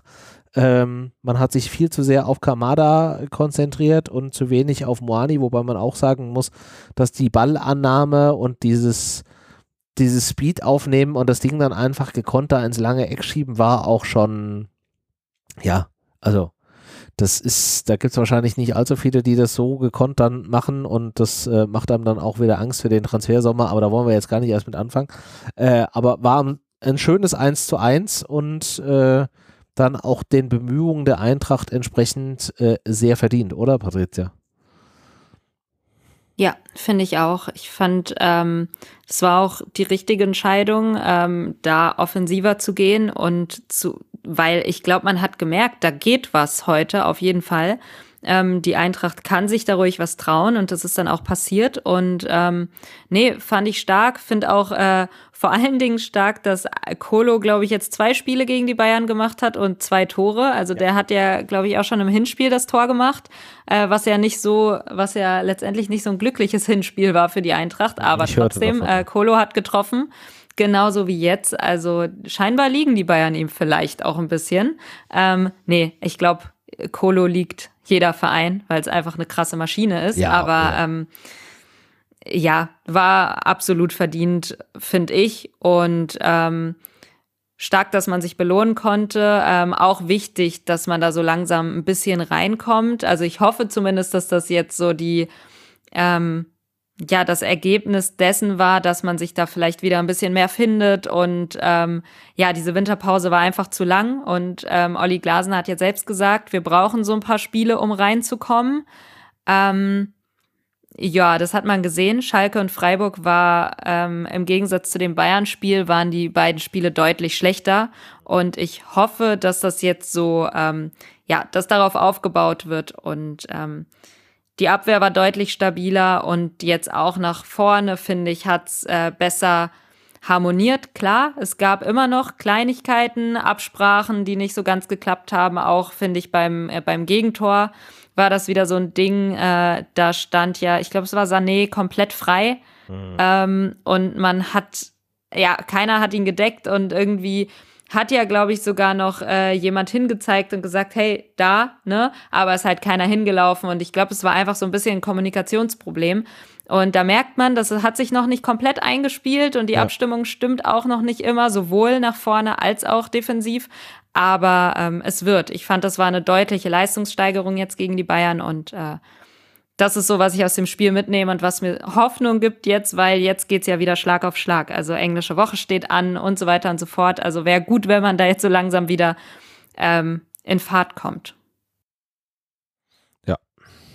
Äh, damit geht die Eintracht mit fünf Punkten und ungeschlagen aus dieser, aus dieser englischen Woche. Wir hatten in der, in der letzten Sendung schon drüber gesprochen, dass vier Punkte eigentlich so das war, wo man gesagt hat, okay, das ist das Ziel für die Woche. Ich glaube, auch wenn man sich die, die Gegner anguckt, ähm, Freiburg ist extrem stark nach wie vor auch diese Saison. Bayern hatten wir jetzt auch schon intensiv drüber gesprochen. Ich glaube, da kann man sehr zufrieden mit sein, ähm, diese fünf Punkte geholt zu haben und wie Patricia gerade eben zu Recht gesagt hat, man hat im Bayern-Spiel gesehen, dass einfach das wie in der Mannschaft wieder auf einem Niveau ist, wo man es haben will im Vergleich zu den Spielen davor. Und das gibt einfach auch Hoffnung für, für die kommenden Spiele, wo ja jetzt auch die Taktung dann durch Pokale und so weiter wieder ein bisschen zunehmen wird. Ja, und dann müssen wir jetzt nach vorne gucken. Ähm, wir spielen am Samstag 15.30 Uhr gegen äh, die Hertha, die am Wochenende ja auch Schlagzeilen gemacht hat, allerdings nicht mit guten Fußballspielen und auch nicht mit vielen Punkten, sondern damit, dass sie für mich durchaus überraschend ähm, nicht den Trainer entlassen haben, sondern mit äh, Freddy Bobic der Sportvorstand gehen musste, was, so wie ich das verstanden habe, auch zu einem gewissen Grad jetzt, ja, taktisch-konzeptionelle äh, Maßnahmen oder Hintergründe hat, weil man möchte jetzt den Hertha-Weg äh, gehen und hat damit jetzt ja zwei ähm, ehemalige ja schon Funktionäre der Eintracht oder in Amt und Würden äh, der, Eintra äh, der, der Eintracht, äh, der Hertha äh, da installiert. Ähm, kam das für euch genauso überraschend, dass Bobic da jetzt quasi entlassen wird oder habt ihr das äh, abgesehen? Patricia, du hattest gesagt, dein Freund ist jetzt nicht mehr so ganz tief im Hertha-Game, gerade wahrscheinlich aus, aus Selbstschutz. Ähm, aber ich, aus Selbstschutzgründen, ja, aus Selbstschutzgründen wird das nicht mehr ähm, so exzessiv konsumiert, würde ich jetzt einfach mal sagen. Ja. Ähm, klar, man kriegt noch mit, was so passiert und man schaut auch noch die Spiele, wenn die Zeit dafür da ist äh, und nicht gerade irgendwie Arbeit oder sonst was ansteht. Aber ja, so, ich glaube, man muss sich da manchmal ein bisschen abkapseln, sonst ja. geht man kaputt. Und ich glaube, ich kann es verstehen, weil würde es bei der Eintracht so drauf und äh, drunter und drüber gehen, würde ich, glaube ich, den Verstand verlieren.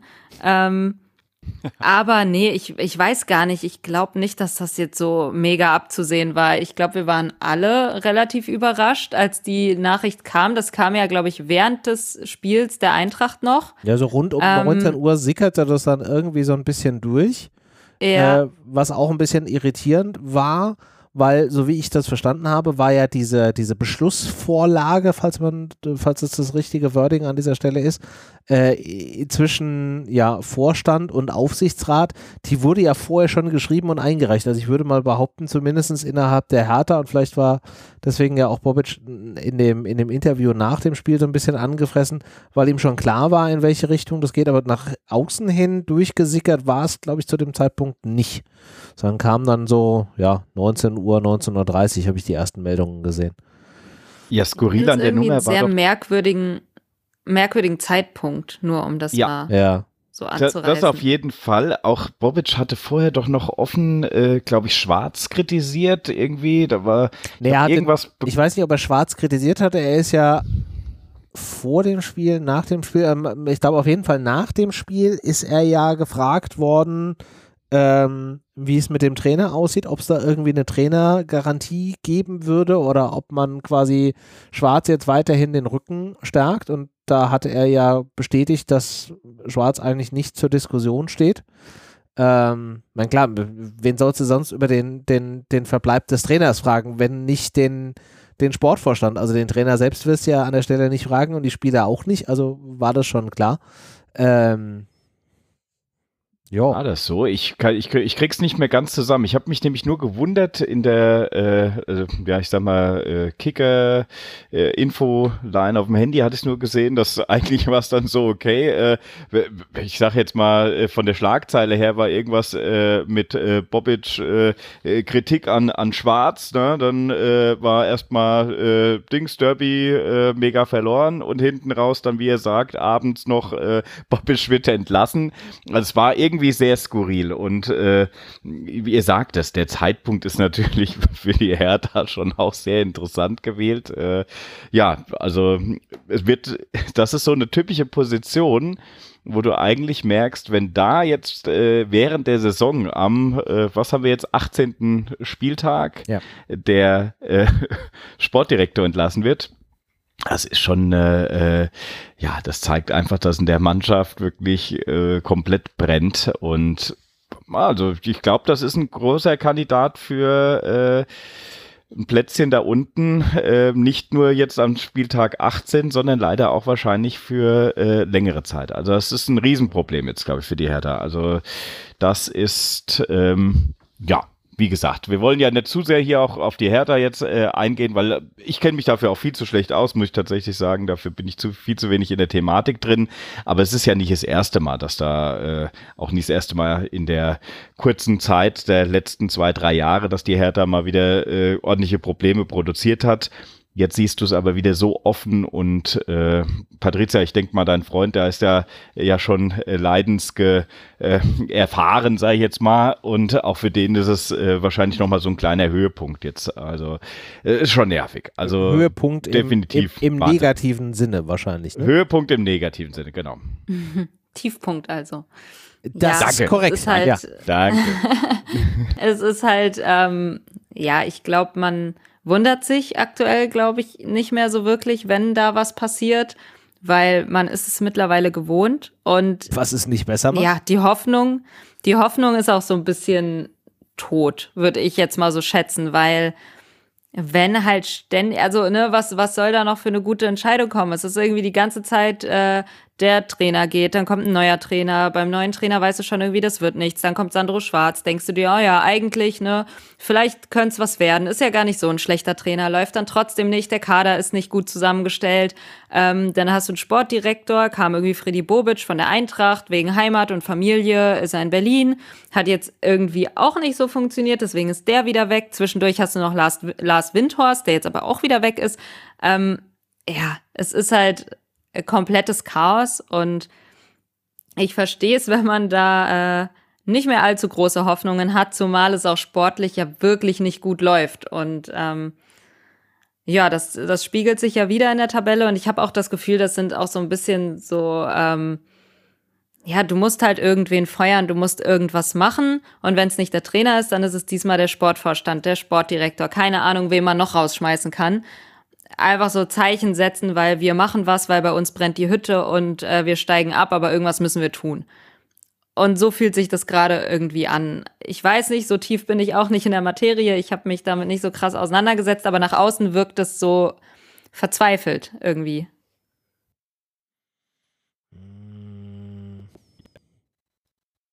Ich bin so ein bisschen unentschlossen, ob das tatsächlich verzweifelt ist oder ob das jetzt einfach so dieses, okay, diese Saison haken wir ab und wir gehen jetzt eher auf einen Langfristplan, weil ich sag mal, kurzfristig so im Alltagsgeschäft weiß ich nicht, ob jetzt tatsächlich außer mental und, und Motivation und wir haben das äh, verstanden, ähm, diese, diese Entlassung des Sportdirektors da jetzt so eine große Auswirkung auf den Alltag ähm, hat. Ich glaube, da hat so eine Trainerentlastung hat dann immer schon mehr Impact, wie man ja neudeutsch sagt. Ähm, ich weiß nicht, ob das bei der Entlassung von Bobic an der Stelle jetzt genauso ist oder ob das nicht halt eher so ein, so ein langfristiges Thema ist. Ähm, von daher bin ich dieser, dieser Hektik oder dieser ja, Hektik hattest du es, glaube ich, genannt. Da stimme ich nicht so ganz, nicht so ganz überein. Verzweiflung hatte ich es genannt. Ach, Verzweiflung. Und nee, auf den Alltag hat das, glaube ich, weniger Auswirkungen, aber es wirkt vor allem zu diesem Zeitpunkt, also es war ja jetzt auch noch, okay, paar Tage, aber das Transferfenster geöffnet. Ähm, und genau in diesem Transferfenster wirfst du noch deinen Sportvorstand Total raus. Total bekloppt. Ähm, ist ja, gut, halt irgendwie, wirkt halt so wie, ja, der muss jetzt sofort weg, warum auch immer das jetzt auf einmal so eine Eile hat und man nicht sagt, hey, lass das doch erstmal in Ruhe zusammengehen, wir schauen mal. Natürlich, man hat ja schon Leute, die übernehmen und das sind ja auch Leute aus, die den Verein kennen, die eine Geschichte mit dem Verein haben. Ähm, aber ich weiß auch nicht, ob dieser Hertha-Weg oder diese Hertha-DNA, die da jetzt äh, dabei sein soll, ob das alles ist, was hilft, weil, wie gesagt, Bobic hatte ja auch eine Vergangenheit mit der Hertha und ähm, ja, scheinbar hat das jetzt auch nicht so gut gepasst, wie man sich es vorgestellt hat. Ja. Ich glaube tatsächlich auch, der Trainer wird es auch nicht mehr lange machen. Ähm, ja, dafür läuft es einfach nicht gut genug und irgendwas versuchst du dann ja doch noch mal, wenn du kurz vorm Abschied, Abstieg stehst. Ähm, ja, meistens, wenn du nicht mit dem Trainer in die zweite Liga gehen willst, versuchst du ja trotzdem noch mal was. Die Luft wird natürlich da an der Stelle mit Sicherheit äh, dünn nach unten hin. Ich meine, die Hertha steht jetzt auf Platz äh, 17, hat jetzt vier Punkte Vorsprung auf, auf Schalke und nur zwei Punkte Rückstand auf Bochum und Stuttgart. Aber ja, ist natürlich jetzt auch so ein Thema, dass die da einfach auch ja, so ziemlich unter Zugzwang sind. Ähm, von daher kann ich dem schon nach, das schon nachvollziehen, dass der Trainer da auch so ein bisschen jetzt angezählt ist, wobei man hat jetzt ja auch nochmal äh, Spieler jetzt heute auch äh, verpflichtet. Ähm, ist die Frage, wann die tatsächlich jetzt zum Einsatz kommen, aber ne, da hat man ja an der Stelle jetzt auch nochmal was getan. Also ich würde mal schätzen, dass da jetzt schon noch so zwei, drei, vier Spiele ins Land gehen, bevor da irgendwas passiert. Aber die viel spannendere Frage ist ja, was hat dieses ganze äh, Durcheinander, was da jetzt ist, was hat das für Auswirkungen auf das Spiel, was jetzt am kommenden Samstag 15.30 Uhr äh, stattfindet? Also wie gefährlich macht das die Hertha für die Eintracht am Samstag im Zeitraum 15.30 Uhr bis 17.15 Uhr, lieber Dennis? Boah, also normalerweise hätte ich gesagt, äh, das ist super gefährlich, weil die Hertha eigentlich zum Gewinnen verdammt ist. Jetzt muss ich aber an der Stelle sagen, die Qualität passt eigentlich momentan noch nicht. Und die Spieler, ich habe jetzt nicht genau verfolgt, wen die Hertha äh, heute noch verpflichtet hat. Aber ich glaube, dass auch die Spieler eine gewisse Eingewöhnungszeit brauchen, um äh, diesen Karren wirklich aus dem Dreck zu ziehen. Mhm. Und an der Stelle ist es wirklich meiner Meinung nach so, das Ding hängt richtig fest. Äh, wenn die Eintracht einigermaßen performt und äh, ja, dann sollten wir da schon auch wieder mit drei Punkten im heimischen Stadion rausgehen. Ähm, Hertha ist eher, das Gefährliche ist hier, dass es für mich äh, schwierig einzuschätzen ist, inwieweit äh, hier jetzt so ein, ja, jetzt erst recht Effekt eigentlich stattfindet. Mhm. Wobei, ihr habt es richtig gesagt, der eigentlich eher gewesen wäre, wenn Schwarz gegangen wäre, als jetzt diese Bobic-Geschichte. Ja. Ob die neuen Spieler sofort performen, keine Ahnung, wie gesagt, dafür beschäftige ich mich, habe ich mich viel zu wenig mit der Hertha generell beschäftigt. Äh, ja, muss, muss man gucken. Aber prinzipiell von den Spielen her vorher, was jetzt so abgeliefert wurde, also ähm, da habe ich eigentlich keine Angst vor, ja. vor der Hertha. Wie wir ja gerade eben gelernt haben, beschäftigen sich auch Hertha-Fans sehr wenig mit der Hertha. also von daher. Selbstschutz. Selbstschutz. Selbstschutz. Genau. Ich weiß jetzt nicht, ob das repräsentativ für alle ist, aber ja, gut, jeder geht mit Situationen anders um, ne? Ja, ist richtig. Das ist richtig. Ähm, wie geht ihr denn mit der Thematik der Aufstellung bei der Eintracht da am Samstag um? Da Dennis jetzt gerade eben sein Take hatte, bist du jetzt natürlich wieder dran, Patricia. Wie würdest du denn aufstellen? Jetzt musst du bitte einmal kurz deinen Schweizer Modus verlassen und mir hier elf Spielernamen nennen. Ähm, ja, ich würde, glaube ich, auf jeden Fall offensiver als gegen die Bayern reingehen. Erstens ist es ja. ein Heimspiel. Zweitens musst du auch einfach zeigen, hey, wir sind zu Hause, wir sind ähm, gerade in einer guten Form und ihr seid's nicht. Äh, Punkt. Und dann einfach das eigene Spiel durchdrücken. Von daher, ähm, ja, die Abwehr, ich glaube, Hasebe würde ich wieder rausnehmen. Ähm, einfach nicht, weil er schlecht ist oder so, sondern ähm, aus Gründen. Wir brauchen ihn noch und so weiter und so fort. So ein bisschen Belastungssteuerung, deswegen Trapp. Ähm, links würde ich, ich überlege gerade, ob äh, Philipp Max direkt starten kann oder nicht. Ähm, wen, da bin ich mir ein bisschen unsicher. Wen würdest du denn, bleiben wir mal gerade bei der Innenverteidigung, wen würdest du denn außer Hasebe da oder anstatt von Hasebe in die Mitte stellen? Weil das Endika und Tutor spielen ist ja, glaube ich, quite obvious. Genau. Ich glaube, ich würde Smolcic spielen lassen. Ah, finde ich gut. Wenn ich das mag ich.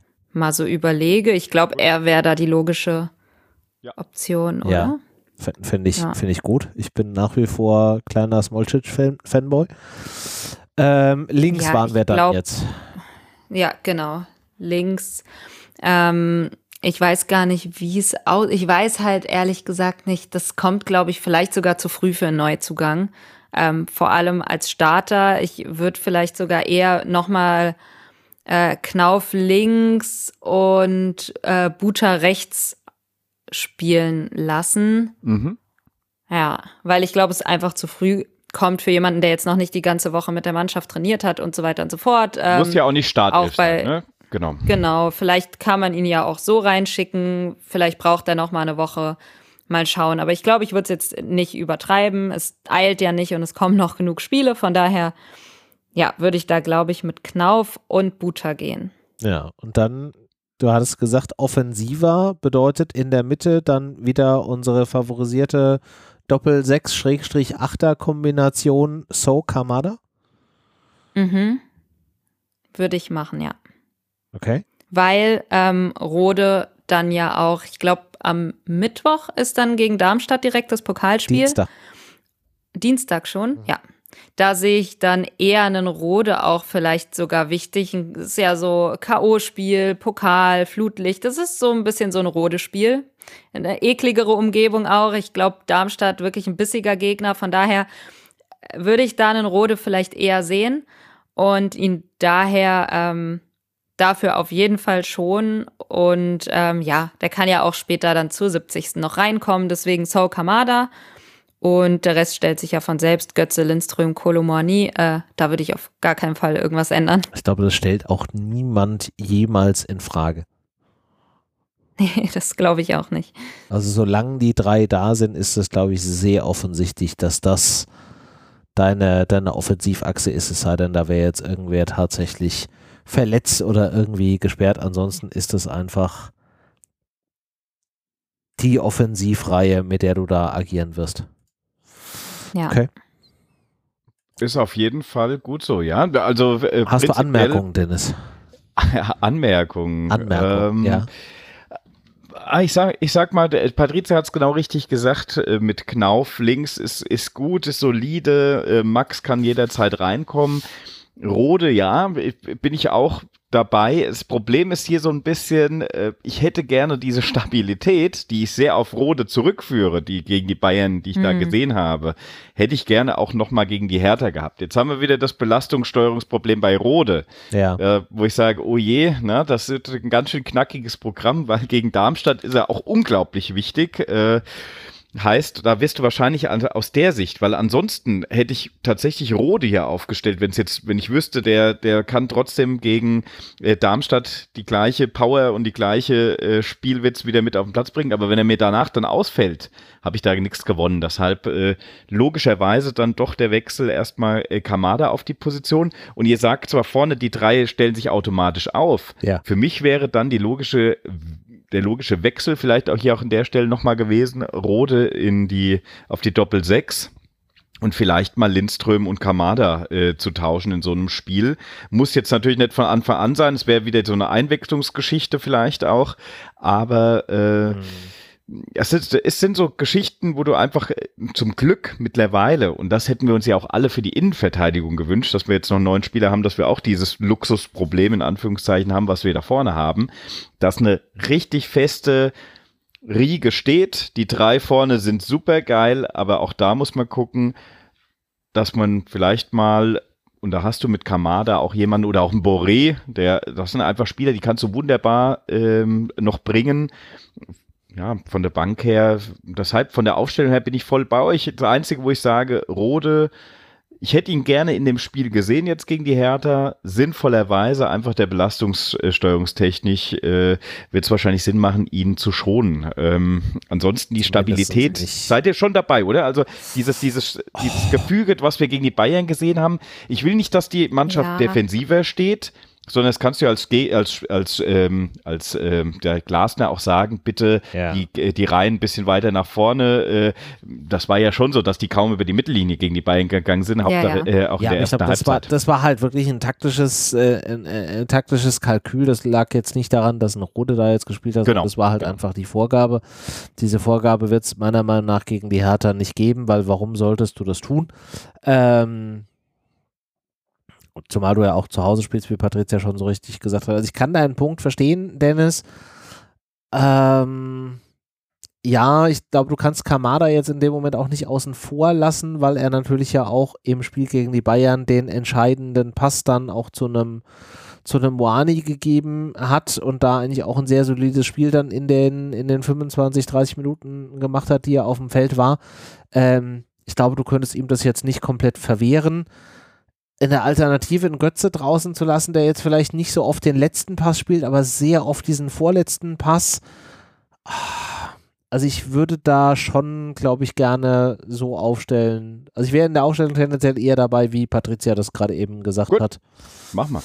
Ich verstehe den Stabilitätsaspekt, aber ähm, jetzt, wo du es nochmal angesprochen hast, also wahrscheinlich ist es auch ein Ding, Rode und Hasebe beide rauszunehmen, dass du da so ein bisschen diese ja, Sicherheit verlierst aufgrund, weiß ich nicht, fehlender Erfahrung von Smolcic oder Kamadas eher offensiv ausgerichteter Art weiß ich nicht, aber ich glaube, wenn, dann würde ich sogar eher Hasebe statt Smolcic in die Mitte stellen in der Abwehr. Also wenn ich jetzt aufgrund Stabilitäts, wegen der, äh, ne, mhm, ne, aus, mhm. aus Stabilitätsgründen ja. da was umstellen würde, würde ich, glaube ich, eher Hasebe wieder in die Innenverteidigung, also in der Innenverteidigung lassen, Smolcic auf der Bank und dafür aber dann die So Kamada, äh, das kreative So Kamada Mittelfeld ähm, stellen, weil ich, ich glaube, ja, Kamada, also ich würde Kamada, glaube ich, ungern draußen sitzen lassen in dem Spiel.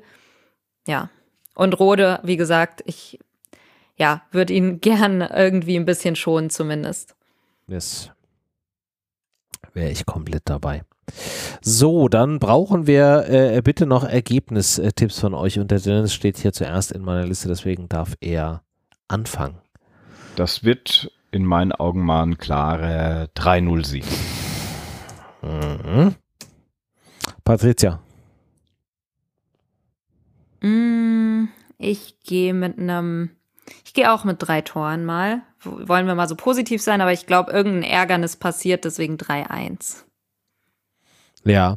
Äh, ich bleibe bei meinem ersten Gedanken, der kam mir ungefähr 23 Millisekunden, bevor Dennis 3-0 gesagt hat. Ich sage nämlich auch 3-0. Sehr gut. Einfach, weil ich eine stabile Defensive. Es wird bestimmt jetzt so ein richtig zähes Spiel. Ja, wenn wir alle drei Tore tippen. Ja, wird wahrscheinlich am Ende des Tages realistisch irgendwie so ein 0-0 der schlechteren Art und man. Oh, nee, bitte nicht. Man, man ärgert sich, dass man damit den Samstagnachmittag ja. verbracht hat. Also Weil 0 -0, die sind ja wirklich ja nicht gut drauf. Ich will jetzt die Hertha nicht irgendwie stärker machen, als sie ist. Aber ich will sie auch gleichzeitig nicht unterschätzen, weil ich glaube, so Ansätze sind sogar da. Es ist aktuell auch so ein bisschen Pech mit dabei. Ich glaube, die sind jetzt, die sind schon schlecht, aber ähm, nicht so, dass man sagt, die sind komplett chancenlos und das geht gar nicht, dass die jemals wieder ein Spiel gewinnen werden. Ja. Und das ist so das Ding, also ich habe es jetzt nicht gesehen gegen Union, aber ich glaube, Union nicht. war sehr, sehr effizient unterwegs. Ja. Und ähm, genauso gegen Bochum wurde, glaube ich, war das auch mit einem aberkannten Tor bei der Hertha ein bisschen ärgerlich, weil die eigentlich in Führung gegangen sind und so weiter und so fort. Also so komplett, komplett tot sind die nicht, glaube ich. Von daher habe ich da so ein bisschen Respekt vor, weil man kennt ja auch die Eintracht, die macht dann auch gerne mal den Ausrutscher, da nochmal jemanden zu versuchen wiederzubeleben und äh, ich hoffe aber nicht. Ja, ich hoffe. Die alte Eintracht darf nicht zurückkommen, bitte. Ja, das nee. ist wirklich, wie du sagst, Patricia, das ist normalerweise ja die, die Tugend und äh, die gute alte Eintracht gewesen. Das wollen wir auf jeden Fall nicht sehen am Wochenende. Und was ich unbedingt sehen will, sind bessere Freistöße und Standards. Ja, Ihr habt es heute schon gesagt gehabt, oh Ecken. Gott, oh Gott, was war, was war da denn los? Was war, also gegen ja, die Bayern. Uns, lass uns nicht die Diskussion aufmachen. Ich glaube, da können wir dann noch irgendwie hier 15 Wochen äh, ja. damit verbringen. Lass mal gucken, wie die Standards werden in, in diesem so. Spiel und ansonsten regen wir uns einfach nächste Woche, wenn wir nicht über Transfers reden müssen, dann mal 45 Minuten über schlecht geschossene Ecken auf. ja? Gut, halten wir so fest. Dann ja. machen wir das so. Hervorragend. Dann, liebe äh, Freunde der gepflegten Eintracht-Unterhaltung, sind wir durch mit der Sendung in dieser Woche. Wir sagen vielen, vielen Dank fürs Zuhören. Ich möchte an dieser Stelle nochmal äh, werben dafür, den Eintracht-Podcast, also uns finanziell zu unterstützen. Das könnt ihr tun, indem ihr auf eintracht-podcast.de geht. Da gibt es die Seite Support, da findet ihr alle Möglichkeiten, wie ihr uns hier unterstützen könnt. Wir melden uns in der nächsten Woche auf jeden Fall in gewohnter Art und Weise wieder. Allerdings nicht am Dienstagabend, weil, wie wir gerade eben ja äh, gelernt haben, findet da ein DFB-Pokalspiel statt. Das heißt, wir werden sehr wahrscheinlich danach aufnehmen. Genaueres, wann wir aufnehmen oder wann die Sendung dann sehr vermutlich zu hören sein wird in der Konserve, findet ihr dann auch auf der eben von mir genannten Seite. Wir wünschen euch bis dahin eine wunderschöne Restwoche, ein angenehmes Fußballwochenende und melden uns in der nächsten Woche. Bis dahin, macht's gut.